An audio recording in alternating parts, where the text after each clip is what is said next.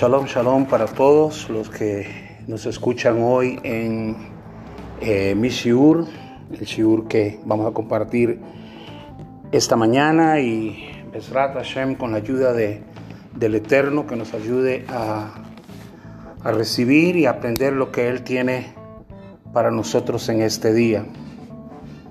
Eh, enviamos un, una, un saludo de bendición a todos y cada uno, deseando que Hashem les guarde y les proteja y les ayude a superar cualquier adversidad que estemos pasando y que podamos en este día recibir lo que el Eterno ha preparado para nosotros. La semana pasada empezamos a hablar acerca de el principio de la sabiduría. Estamos estudiando algo del, en los libros de la Kabbalah y de nuevo cuando hablamos de la, de la Kabbalah o de la Kabbalah, como lo quieran decir, es hablar de la espiritualidad de la misma Torah, la, la revelación de los secretos que hay en la Torah. Y estábamos hablando acerca de quién es Hashem, quién es nuestro Dios, qué podemos aprender a Él, cómo Él rige el mundo. Y pueden mirar en el, en anterior cuando analizamos cómo Él rige el mundo, hablamos de cómo es un, una, presencia reducida, que es la expresión que nos da eh, el libro de, las oraciones en el Sidur. Encontramos siempre esa oración, hablamos de la oración que hacemos en el, día de Shabbat, cuando pedimos que la presencia reducida venga a nosotros y decimos, ¿por qué la presencia reducida? Que Él llene con la presencia divina reducida, porque al final lo que venimos a tener en el mundo es una presencia reducida. No podríamos nosotros eh, recibir, captar toda la inmensidad de lo que representa la divinidad. Y dijimos que la divinidad habita en un lugar elevado, está en, el, en lo más alto de los cielos, en el, en, el, en el, punto máximo de la elevación de los cielos, y es una, una zona, un área que se denomina como Atzilut. Atzilut es una zona elevada donde lo único que hay es lo que hemos hablado, el nombre con el cual podríamos definir, si se puede definir algo, la deidad, la divinidad, nuestro Dios, es Ein Sof. Ein Sof significa la eternidad, o sea, no hay nada más. Ein significa no y, y, y, y, Sof prácticamente es no hay nada, o sea, no hay nada más allá. Ein Sof es no hay nada más allá y ahí solo encontramos lo que denominamos en el aspecto de la Torah y en el aspecto del estudio de, la, de, la, de los libros sagrados, lo que llamamos Or. Or es la luz, exactamente. Entonces, esa, esa luz, esa luz divina, esa eh, divinidad excelsa en el lugar más alto que llamamos Or e Insof, la eternidad, se viene reduciendo, y dijimos, a través de, unos, de una manera de que esa presencia se reduce hasta venir a nuestro mundo y la venimos a reducir en, siete niveles, que es como la divinidad empieza a descender a la tierra. El primer nivel o el primer, eh, la primera sefirá de 10 sefirot la llamamos Keter, que es corona, o sea que es la parte más elevada de lo que llamaríamos el árbol de la vida, que son los 10 sefirot y es el árbol, pero dijimos es como un árbol invertido, donde las raíces están en la parte más alta y la copa viene a estar en la parte más baja. Nosotros habitamos en la zona de la copa de ese árbol al revés, que es un árbol donde vemos las hojas, donde vemos el fruto, pero las raíces están en el lugar más elevado y ese lugar más elevado está en esa, en esa área que vamos a denominar Azilut, como lo denomina la Kabbalah, un, nivel del el cielo más alto, el nivel más alto del cielo, y, y, ahí es donde habita lo que llamamos primeramente Keter, que es la primera manifestación de, de la deidad como corona. Después dijimos, hay dos elementos que se unen en la parte más alta, una es Jochma, que es sabiduría, y la otra es Binah, que es entendimiento. Esos tres niveles están en el, alto, en el nivel más alto del cielo y de ahí la presencia reducida empieza a bajar a nuestro mundo y cuando empieza a descender a las partes más bajas que vamos a llamar precisamente en la expresión que está en la oración que dijimos del, sábado, donde dijimos que se denomina a, nuestro Dios, como dice la oración, dice que Él es Alatika Kadisha, es un anciano de días, una expresión muy profunda que vamos a analizar mucho más adelante. ¿Qué es un anciano de días? Se, se denomina a nuestro Dios como el anciano de días. Daniel lo denomina en el libro de él anciano de días, o sea, es algo antiguo, pero a la vez nuevo. No es ni viejo ni eso. No podemos hablar de edad, no podemos hablar de tiempo, porque la deidad no está eh, manifestada en el tiempo. Y entonces encontramos que se denomina como anciano de días, Atikaka Disha. También hacemos la expresión de decir eh, el, el, el de Kadishim, que es el más santo de los santos. Y luego decimos Temirá de Hol Temirim, que es el más oculto de los ocultos, el ser más oculto que existe. ¿Por qué se nos dice oculto? No oculto como algo eh, que pudiéramos dar una connotación misteriosa, sino simplemente que esa deidad elevada no está ahí nomás, no está a flor de, de piel, como podríamos decir, o podemos decir en la superficie, sino que realmente llegar a conocer a Dios demanda trabajar no, no, pero hablamos la otra vez de que es imposible tratar de definir a Dios en una clase de, de un minuto, de dos minutos, de media hora, hablar del libro Los 10 pasos para conocer a Dios, los 20 pasos de conocer a Dios. No existe tal cosa. Realmente la deidad es una cosa, primero que es de revelación. No es tanto de lo que podamos entender o leer o aprender ciertos términos, sino que es un aspecto de revelación. La luz es una luz que gradualmente se nos tiene que ir revelando porque si no nuestros ojos no lo soportarían. Entonces nosotros vamos captando algo, captamos una, una parte de una esencia, captamos, captamos un punto apenas del universo, una, una partícula, si podríamos ponerlo así, de quién es este eh, eh, eh, ser tan especial que nosotros denominamos en una manera muy genérica y muy a veces que pierde el valor de decir este es Dios, pero, pero Dios es, es más, Dios es, es, esto que hablamos que es Atika Kadisha, es el anciano de días, es el de Hol Kadishim, es el Temirat de Hol Temirim, es Kadosh Baruchu, es el santo bendito es, y empezamos a verlo primeramente desde el nivel de la corona. Hablaremos de la corona en unos minutos y luego Jochma, que es sabiduría y entendimiento, porque en la parte más alta nuestro Dios es una conjugación de reino, sabiduría y entendimiento. Y todo eso tiene un, una, eh, unas explicaciones bastante altas. Entonces, definimos los sefirot o la sefirá que estamos hablando como las facultades divinas, no como Dios, sino como facultades divinas como lo que utiliza nuestro Dios para guiar y conducir el mundo. ¿Cómo lo conduce Él? Lo conduce con estos elementos. ¿Cómo Dios juzga al mundo? Lo juzga a través de estos elementos. Y empezamos a hablar de que lo primero que dijimos es que Él gobierna el mundo desde la más alta pureza, que llamamos Gesed, y desde el más puro juicio, que es Din, y que ambas acciones, dijimos la semana pasada, se conectan con Rahamim. Les recomiendo que escuchen la, sesión anterior donde hablamos acerca de eso. Vamos a hablar del primer, de la primera expresión del Sefirot, de, los, de las, de Sefirá, que es la, la corona. Este es el nivel más alto del árbol de la vida. Y es con lo que él influencia el mundo a través de una grandeza y a la vez a través de mucha bondad. Eh, cuando estamos hablando de esto, cuando vemos el término corona, nosotros siempre lo relacionamos con un reino, con un rey. ¿Y por qué no? Es, estamos hablando del rey, estamos hablando del rey de reyes, estamos hablando de donde habita lo más alto de su reino.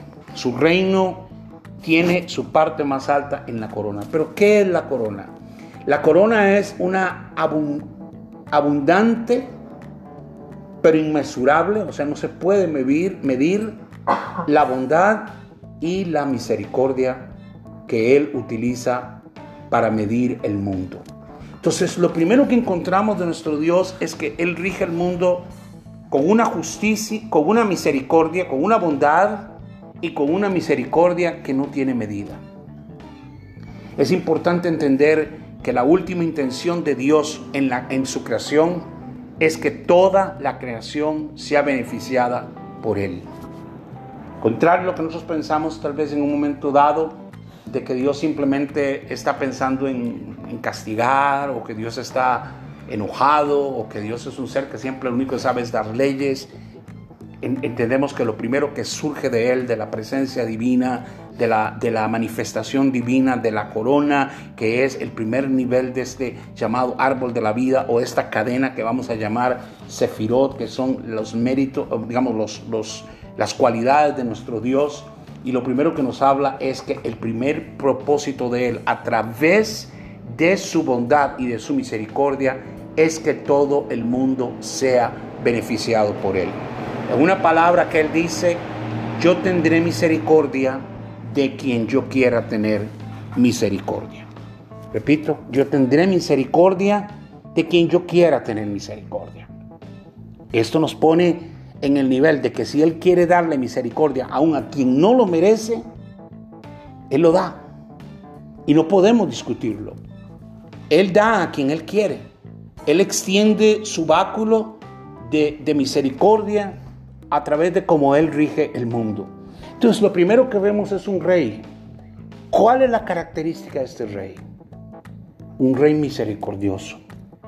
Un rey que quiere que todos sus súbditos sean beneficiados. Un rey que quiere que todos vivamos bien. Si vamos a entender primer, primer nivel, tenemos que entender que el primer nivel, el nivel es sobre todo bondad. Dios creó al mundo con bondad. Dios nos hizo con bondad. Dios nos rodeó de bondad. Dios nos permitió recibir toda la bondad de Él a través de la creación. Y podemos ver esa bondad en todo lo que Él ha creado. En una playa, en una montaña, en un río, en las aves, en los animales, en el aire, en el día, en la noche. En todo hay una, una bondad, un deseo de que el hombre pudiera vivir bien un, medio de que el hombre pudiera gozar de cosas que ni el mismo hombre termina de apreciar lo que es el privilegio, por ejemplo, de respirar. Tan solo el hecho de respirar, tan solo el hecho de ir y subir una montaña y admirar una montaña, ver una montaña en su esplendor, ver el desierto en su esplendor, pararnos frente al océano, pararnos frente al mar y observar la grandeza del mar pararnos y observar el cielo una noche, observar la cantidad de estrellas y todo, todo, todo habla de una inmensidad de su bondad. Entonces, si pudiéramos primero pensar en quién es Dios, diríamos sobre todo, primero Dios es bondad. Dios es bondad absoluta, Dios es absoluta misericordia, Dios es absoluto deseo para que los seres vivientes recibieran lo mejor de Él. Entonces, si dijimos que el árbol de la vida, estos sefirot que hemos hablado, es un árbol invertido y tenemos las raíces en la parte más alta, ¿qué sería el primer alimento que recibe este árbol? ¿Cuál es la savia? ¿Cuál es el alimento que este árbol va a recibir primero? Una savia de bondad. Así que lo primero que debemos hoy reflexionar es en la bondad de nuestro Dios, en que todo lo hizo para beneficiarnos. Como dicen los sabios, como dice el libro del Talmud, Él creó este mundo para mí.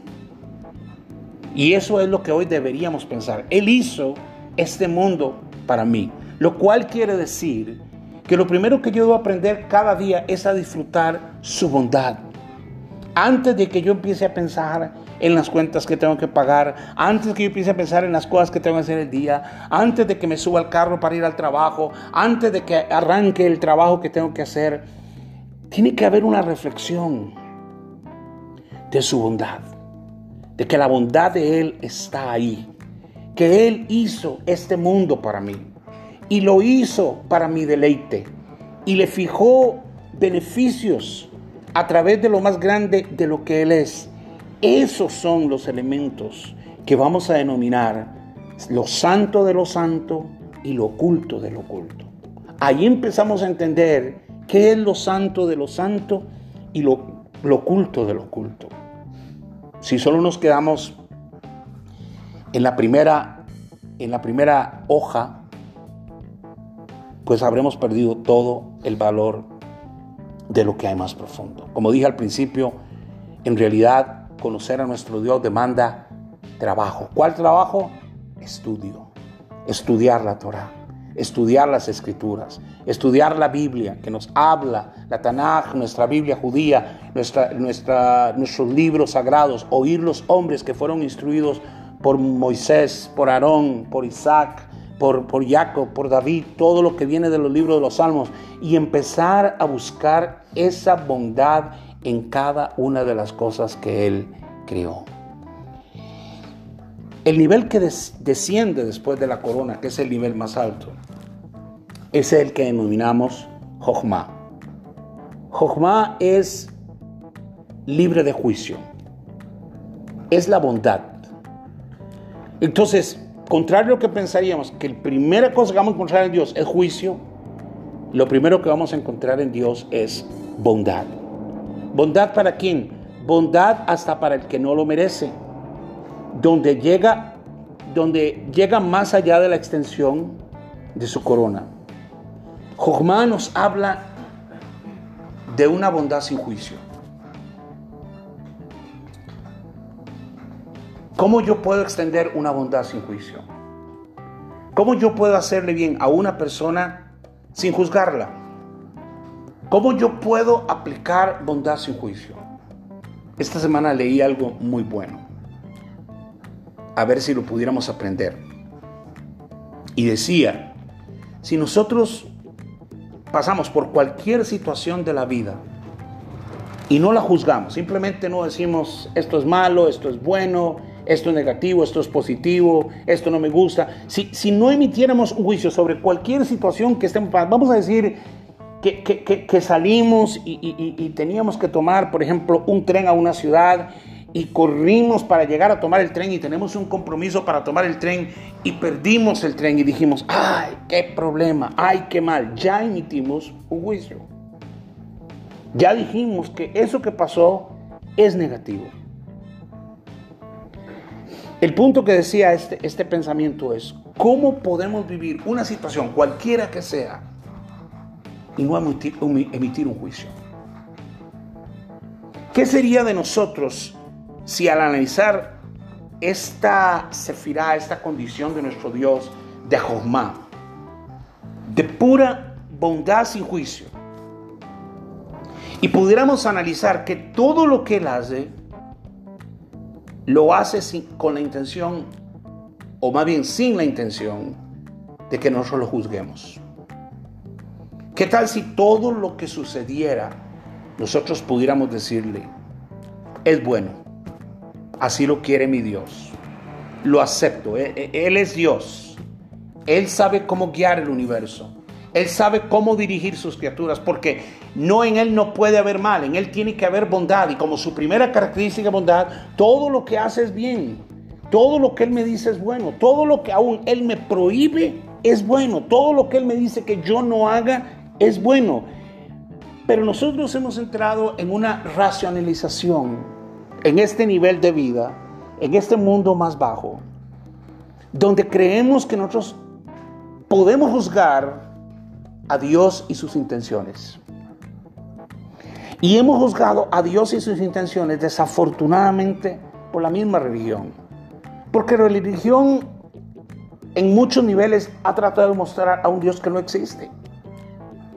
Por un lado hay una religión que quiere mostrar a un Dios como un abuelito, como un viejito cansado, metido en una esquina que solo quiere jugar con sus nietos y que no hacen, ese Dios es solo amor, amor, amor, amor. No importa lo que hagan, no importa dónde vayan, no importa cómo te comportes, Dios es amor, Dios es amor, haz lo que te da la gana, no te preocupes, Dios te va a perdonar, Dios te va a dar su amor.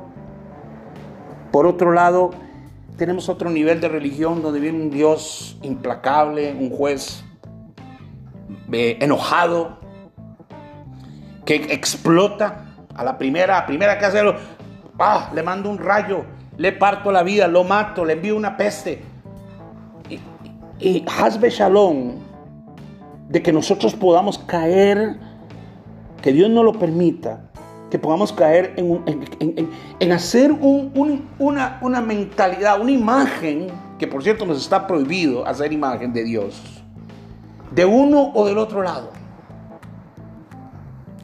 Dios no es ese Dios de amor, amor, amor, amor, amor y haga lo que le da la gana. Ni tampoco es el Dios de juicio, juicio, juicio y los mato por todo lo malo que hagan.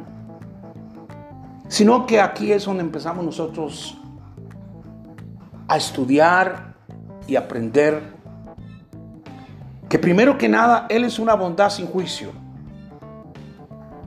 Entonces Él nos dejó una instrucción de vida. Él tomó a, a, Moshe Rabeino, a Moshe, a Moisés, y lo, lo llevó al monte y le entregó lo que nosotros llamamos Torah.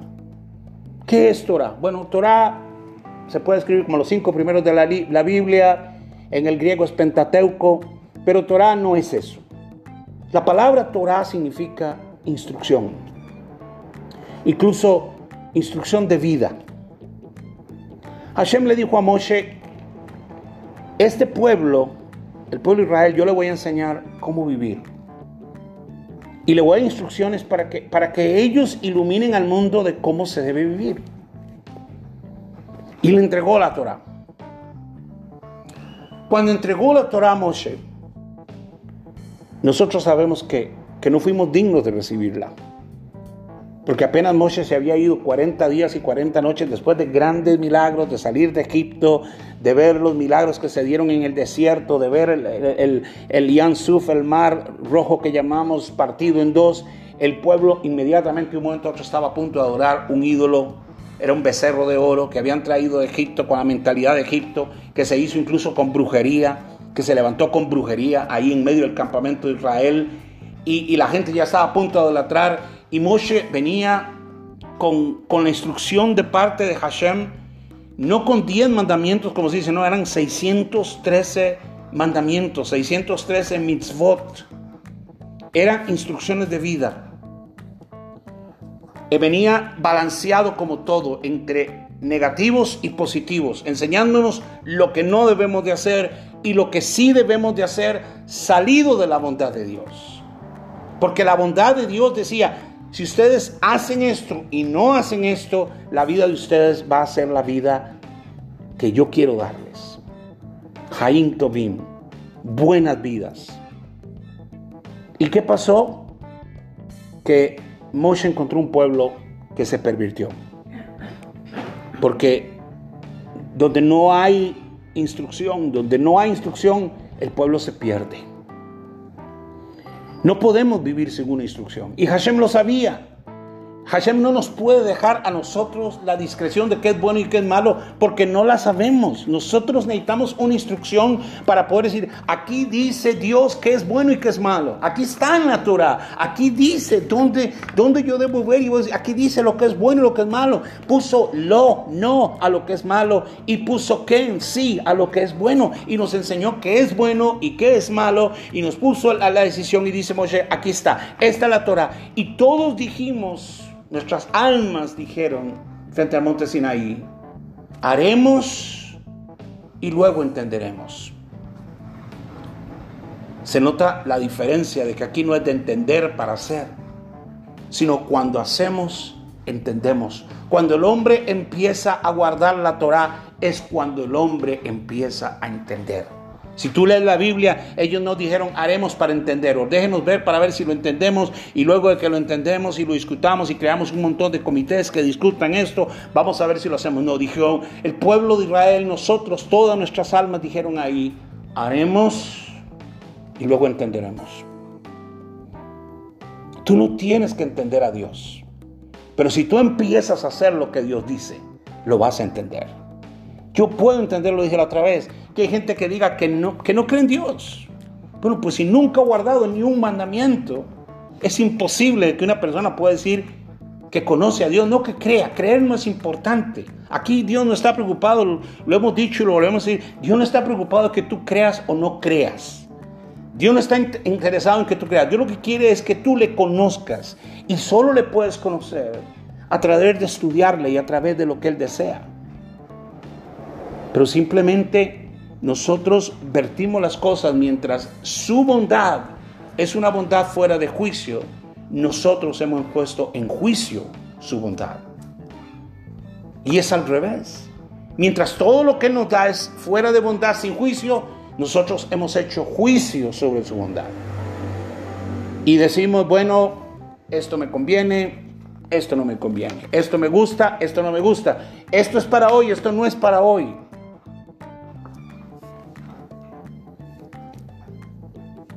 Es imposible que nosotros pretendamos conocer a Dios si nosotros no podemos entrar a profundizar en lo que Él nos ha dado por una instrucción para vivir. Un hombre nunca podrá saber la alegría, la bendición que representa guardar un Shabbat si nunca lo ha guardado. El guardar el Shabbat es un mandamiento especial, tan especial que Hashem dijo que el séptimo día Él lo santificó. Yo no sé si los otros días no tienen una santificación, pero cuando dice que Él hizo una, un acto de santidad sobre el séptimo día, y era el día Shabbat, era el séptimo día, porque nos enseñó a contar los días a partir. El primer día era el día domingo, que llamamos domingo. En, el hebreo es el primer día nada más. El primer día, el segundo día, el tercer día, el cuarto día. Él hizo todo en el primero, el segundo, el tercero, el cuarto, quinto, sexto. Cuando llegó al sexto día, terminó la creación y en el séptimo día dice que Hashem descansó. Lo cual para usted y para mí debe ser algo rarísimo de entender que nos diga la misma Torá que el Eterno descansó. ¿Descansó de qué? Si es Dios. ¿Cómo Dios se cansó? No, Dios no se cansó, pero descansó. ¿Qué quiere decir descansar? ¿Cuál es el misterio de descansar? Hay que aprender a conocer hasta cómo descansar en Shabbat. Cómo entrar en ese nivel de descanso, de reposo. Se acabó la semana, se acabaron los problemas. Sí, yo tengo que pagar cuentas el lunes, el domingo tengo que salir a trabajar, no importa. Pero en Shabbat en Shabbat Hashem es el centro. En, en, Shabbat le celebramos la cena que llamamos Kabbalah Shabbat, que empieza a las 6 de la tarde. Encendemos las velas que llenan de energía la casa, donde invocamos su presencia divina, donde encendemos luces divinas para traerlas a nuestro hogar, donde bendecimos a nuestros hijos y nuestras hijas, donde nos juntamos y le elevamos a Él una cena preparada con gusto, con amor, donde ponemos lo mejor de nosotros, sí, la comida que nos costó más durante la semana, pero es para él, lo hacemos con amor y lo hacemos con gusto y no hay queja porque significa para Él y nos unimos y nuestros rostros se llenan de alegría y nuestras almas se convierten en dos almas. Todo eso es un misterio de Shabbat. Bondad infinita. Bondad infinita para, para que el hombre descanse, pero el hombre no descansa. Ustedes me han oído hablando aquí y pueden oír los camiones pasando, los carros pasando. ¿Por qué? Porque el sábado es el día que la gente más se mueve. No es lunes, no es martes, no es miércoles, no, es el sábado porque el hombre va contra toda la bondad de Dios. Y el mundo nos mueve hacia eso. Hay que hacerlo el sábado. ¿Por qué el sábado? ¿Por qué el sábado? ¿Por qué no el lunes, el martes? Tenemos seis días, tenemos domingo, lunes, martes, miércoles, jueves, viernes. Hasta en eso influyó a la religión porque hasta cambió el día santo. Cambiaron los tiempos que no están cambiados en la Torá. La Torá no explica la Tanaj, la Biblia no dice en ningún momento de que Dios cambia de parecer y dijo, mira, el sábado, este, no, no me gustó el sábado, cambiémoslo para domingo. Es increíble pensar que gente que dice estudiar la Biblia llega y dicen, sí, sí, está bien, cuando no han experimentado, porque todavía ni aún nosotros hemos terminado de saber lo maravilloso que es Shabbat, del misterio, de la alegría tan grande. Yo cuando llega el viernes ya, digo, ya viene Kabbalah, Shabbat, ya viene la cena. Eh, eh, eh, piensa uno en todo lo hermoso que hay porque no hay día de la semana que nos llene más, que nos alegre más por lo que viene, por lo que recibimos, por lo que experimentamos, por lo que se nos da. Dice la Toraza, se nos da, el, perdón, los sabios nos dicen, se nos dan dos almas para entender más, para recibir más, para comprender más. Bondad pero el hombre no puede ni recibir esa bondad, no. Yo tengo que ir, tengo que salir, tengo que correr, tengo que, tengo que ir a hacer mis cosas. Y Hashem dice, no, es día de reposo, es día de esconderse, es día de estar tranquilo. Seis días a la semana trabajas, cumples un horario, vas a una oficina, vas a un trabajo, hay un horario, hay un horario para salir a comer, hay un horario para café, hay un horario para volver a salir a trabajar y volver a entrar a trabajar y corres y corres y corres. Y llega y dice, este día es para que tú hagas las cosas con tranquilidad. Para que te acuerdes de bendecir a tus hijos, de bendecir a tu Dios que te ha dado tanto. Jogma bondad sin juicio, aunque no lo merezcamos. Si fuera por los hombres, no descansaríamos ni un día. Los hombres nos harían trabajar como, como esclavos. ¿Y quién es el esclavo? El esclavo es aquel que no es libre, ni para celebrar un Shabbat. Porque es esclavo el que ni siquiera un Shabbat puede descansar. Pero la bondad infinita de nuestro Dios, en la expresión de Jochma, es una expresión que se extiende desde la corona. Nuestro Dios es un Dios justo. Y dice, ¿saben qué? Ya trabajaron muy duro en la semana. Ahora coman, beban, alégrense descansen. Y así cada mitzvah, cada mandamiento, cada mandamiento tiene una energía y tiene algo que en el fondo es bueno, pero empieza con no. ¿Por qué Dios tiene que ser tan negativo? No hagas tal cosa, porque no es bueno. Pero ¿por qué lo hizo si ahí está? No importa, te enseña, te quiere enseñar a distinguir entre lo bueno y lo malo. Entre la luz y las tinieblas. Porque tu Dios no quiere que tú seas una persona ignorante de decir, ¿por qué, por qué me hizo así? Me hubiera, me hubiera hecho, me hubiera abstenido de hacer un montón de cosas. Y Dios no quería que pecáramos, no. La, esencia de la bondad divina es en libertad. Me encanta a mí la escena en el Gamedén, en el, en el jardín del Edén, donde el Eterno crea a, a, Adán y a Javá, a Eva, y les dice, todo esto les doy, disfrútenlo, todo esto es suyo, toda esta bondad, toda esta belleza, todo esto. Hay un árbol nada más. El árbol de la ciencia del bien y mal está en el, en el medio del, eh, del, del huerto. De él no coman, porque morirán si lo comen. Alguien puede decir, pero ¿por qué algo así? Si se sabe que al ser humano se le prohíbe algo, inmediatamente lo va a hacer.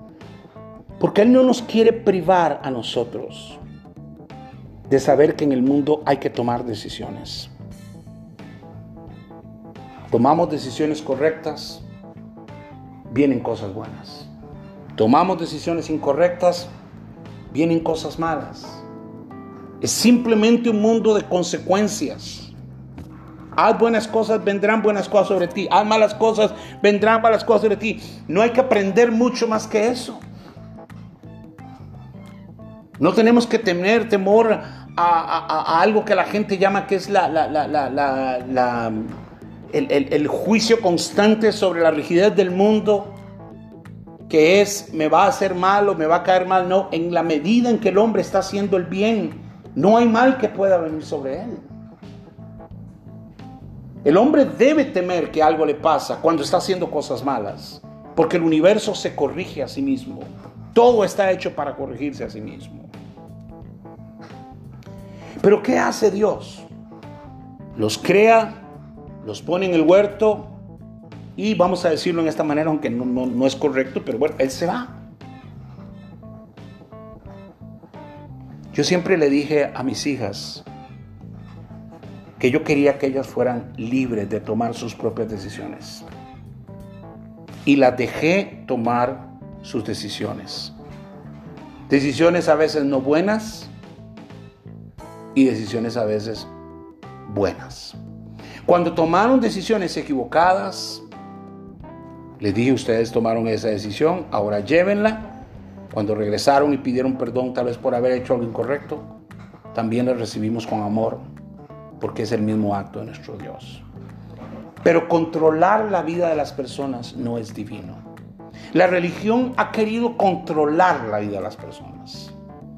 Dios no quiere controlar tu vida. Dios a ti te ha dado libertad. Controlarte es estar viendo todo lo que tú haces para ver cómo para ver cómo meto la mano, cómo ayudo, cómo Dios no hace eso. Dios te da libertad. Si te equivocas, te va a enseñar que te equivocaste.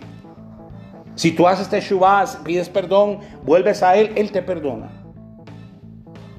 Porque al final vamos a cometer muchos errores en esta vida. Lo que pasó en el Edén no fue una sorpresa para el Eterno porque sabía que el hombre podía fallar y de hecho falló. Y al misma manera Dios sabe que tú puedes fallar, que vas a fallar y no hay problema, no hay crisis, no hay nada porque todo surge de su misma bondad. Aún tus fallas provienen de su bondad. O sea, lo que usted está diciendo es que Dios permite que me pasen a mí cosas negativas y que eso aún es bueno, así es. Porque todo es bueno. Si tú lo aprendes a juzgar desde una medida que esto es malo o negativo. Malo y negativo para quién? Tal vez fue malo para ti, negativo para ti o negativo para otras personas. Pero en la última intención de todo es que Dios está aplicando su bondad sobre ti. Y aún su bondad es que tú te equivoques, que tú falles, que tú hagas lo que no tienes que hacer, que tú digas lo que no tienes que decir, para que al final aprendas, para que vengas a Él, para que te humilles y le digas, Dios, perdóname otra vez, otra vez. Otra vez. Pueden ser que das tres pasos para adelante y dos para atrás, pero ya ganaste un paso. Es muy difícil porque nosotros estamos acostumbrados a juzgarnos a nosotros mismos y juzgar a otras personas, pero decimos, no, está bien, se equivocó, está bien, busca ayuda, está bien, es la bondad de Hashem. Tres para adelante, dos para atrás, ganó uno, ya ganó uno, ya avanzó.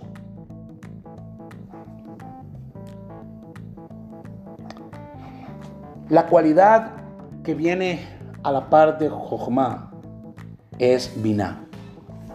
Binah lo traducimos como conocimiento, pero es también bondad en un nivel un poquito más bajo. Esto aquí en Binah es donde nosotros aprendemos de los juicios. Que aprendemos a discernir. La bondad de Hashem nos va a llevar a qué? A Binah, a conocimiento. Binah, ¿qué es? Binah es la capacidad de nosotros poder decir, tener entendimiento. Hay una braja, una, bendición que hacemos en la mañana y decimos que eh, bendito eres tú, Adonai, nuestro, eh, nuestro Dios, Rey del universo, que le da entendimiento al gallo para discernir entre el día y la noche. La palabra ahí es entendimiento que es, dice, que tú le das entendimiento al gallo para discernir, conocimiento para discernir. La segunda característica de nuestro Dios es conocimiento para discernir. Él quiere que nosotros entresaquemos lo vano de lo bueno. Él quiere que saquemos de la luz entre la luz y las tinieblas, entre lo oscuro y lo claro. Él quiere que aprendamos a discernir qué es bueno y qué es malo. Él no solamente te dice esto es malo, no, te quiere enseñar por qué es malo. Ahora, nosotros podemos aprenderlo en una manera muy simple. Hubiera sido muy hermoso haberlo aprendido cuando él dijo, esto es malo, no lo hagan, no lo hacemos. Pero resulta que la mayoría de las veces lo que vamos a terminar es haciéndolo. Pero resulta que haciéndolo aprendemos. Ahora, ¿hay algún problema de que una persona haya hecho mal en su vida y de un momento a otro haya hecho teshuvah y haya vuelto a Hashem? Y decir, esa persona dio vuelta a su vida. Antes robaba, era un ladrón, lo sabíamos que era un vagabundo ahí en la calle que andaba robando y de un momento a otro se convirtió en un hombre de bien, empezó a, trabajar, empezó a hacer cosas buenas. O sea, ¿cuál es ese hombre? El hombre que aprendió a discernir. Yo aprendo a discernir entre los días de la semana y el, Shabbat, que los días de la semana es esto y que el Shabbat está aquí y yo hago la diferencia entre el uno y el otro, como hago diferencia entre el día y la noche, como el gallo sabe el día entre el día y la noche, como decimos la bendición. Este no es un juicio, este es entendimiento. La palabra que usamos más comúnmente es discernir. ¿Qué es discernir? Discernir es escrutar, es entrar, a analizar algo y decir, un momento, ¿esto que estoy haciendo es bueno o es malo? ¿Esto está haciendo bien o está haciendo mal? Esto le está haciendo daño a, mis hijos, le está haciendo daño a mi esposa, le está haciendo daño a mi vecino, le está haciendo daño a un cliente. Tal vez yo soy alguien que tiene un negocio y estoy haciendo algo que a mí me puede parecer, pero le estoy haciendo daño. Si en algo hay un daño para alguien, no podemos llamarlo bueno. Hay personas hoy que dicen, yo no le hago daño a nadie con lo que hago. Eso es mentiras. Es una absoluta, una absoluta mentira. No hay nada malo que nosotros hagamos en esta vida que no tenga una consecuencia. Yo puedo pensar que lo que estoy haciendo no le está haciendo daño a nadie porque yo no robo, porque yo no miento, porque no. Hay otros males que la Torah lo llama, lo llama males, lo llama cosas negativas y yo no puedo llegar y decir no le estoy haciendo daño a nadie. Si yo estoy haciendo algo malo, si no le estoy haciendo daño a nadie, me estoy haciendo daño a mí mismo. Si estoy haciendo, usando mi cuerpo para hacer cosas contra mi cuerpo, yo estoy haciéndome un daño. Entonces, el segundo nivel es un nivel muy hermoso, porque no es de juicio, pero es de entendimiento. Dios no nos quiere tontos, Dios no nos quiere ineptos, Dios no nos quiere eh, eh, perdidos nos ha dado bondad y en la bondad nos entrega un nivel de bondad un poquito más bajo, que se llama Bina, que es conocimiento. ¿Conocimiento para qué? Para discernir. Dijimos la semana pasada que el alma de nosotros, la Neshama, tiene el aliento del Altísimo para darnos entendimiento. Escucha tu voz interior. Y tu voz interior te va a decir, cuando tú oyes esa voz interior que dice, esto está mal, no lo discutas. Cuando esa voz interior te dice no vayas por ahí, no discutas esa voz, porque tu propia alma te está hablando y te está diciendo que aquello es negativo y es malo. Tú puedes acallar las voces de todo mundo, tú puedes apagar la televisión, tú puedes apagar, eh, eh, cerrar iglesias, tú puedes cerrar sinagogas, tú puedes cerrar lo que sea, no queremos oír de Dios, puedes quemar Biblias, puedes hacer todo, pero hay algo que el hombre nunca podrá callar, porque Dios no necesita de una sinagoga, Dios no necesita de una Biblia, Dios no necesita de un predicador o de un rabino o de un sacerdote para hablarte, te habla desde tu propia alma. Y esa voz te da vina te da entendimiento para discernir entre el bien y el mal. Termino este shiur esta mañana hablando de que este juicio en verdad muestra la misericordia de Dios. Nosotros podemos pensar que hay algo de severidad en eso, pero claramente está escrito de que el Dios que nos ama nos corrige. Y si tú quiere ser un hijo de Dios, sabrá que a todo hijo Él lo va a disciplinar. La señal del amor de Dios es disciplinar e instruir a sus hijos. No es darnos todo lo que nosotros queremos, como creen muchos hoy, que ser un buen padre o ser una buena madre es darle a un hijo todo lo que quiera, como lo pide, que pegue gritos y que se revuelque y que haya que correr a buscarle el regalo que quiere, la cosa que quiere, porque eso va a ser solamente hijos malcriados y desobedientes. El verdadero padre es un padre que va a agarrar a sus hijos también y les va a decir no. Y hay amor en decir no. Aunque nos duela el alma, porque pensamos que estamos siendo malos padres, en realidad amor representa a veces decirle a un hijo no. Eso no está bien.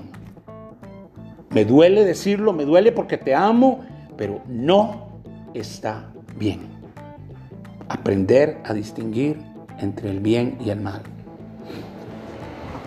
Es mi deseo de que Hashem te bendiga y te guarde, que Él haga resplandecer su rostro sobre ti y que en este día Él te transmita paz. Este shiur es parte de una cadena de shiurín que estamos eh, poniendo eh, para que lo, lo, puedas continuar en la lista. Si no has recibido uno, pues ustedes que lo están recibiendo semanalmente, déjenme saberlo para poder este, compartirlo. Y recuerden que siempre es importante las preguntas, los comentarios, porque todo esto nos ayuda a seguir creciendo.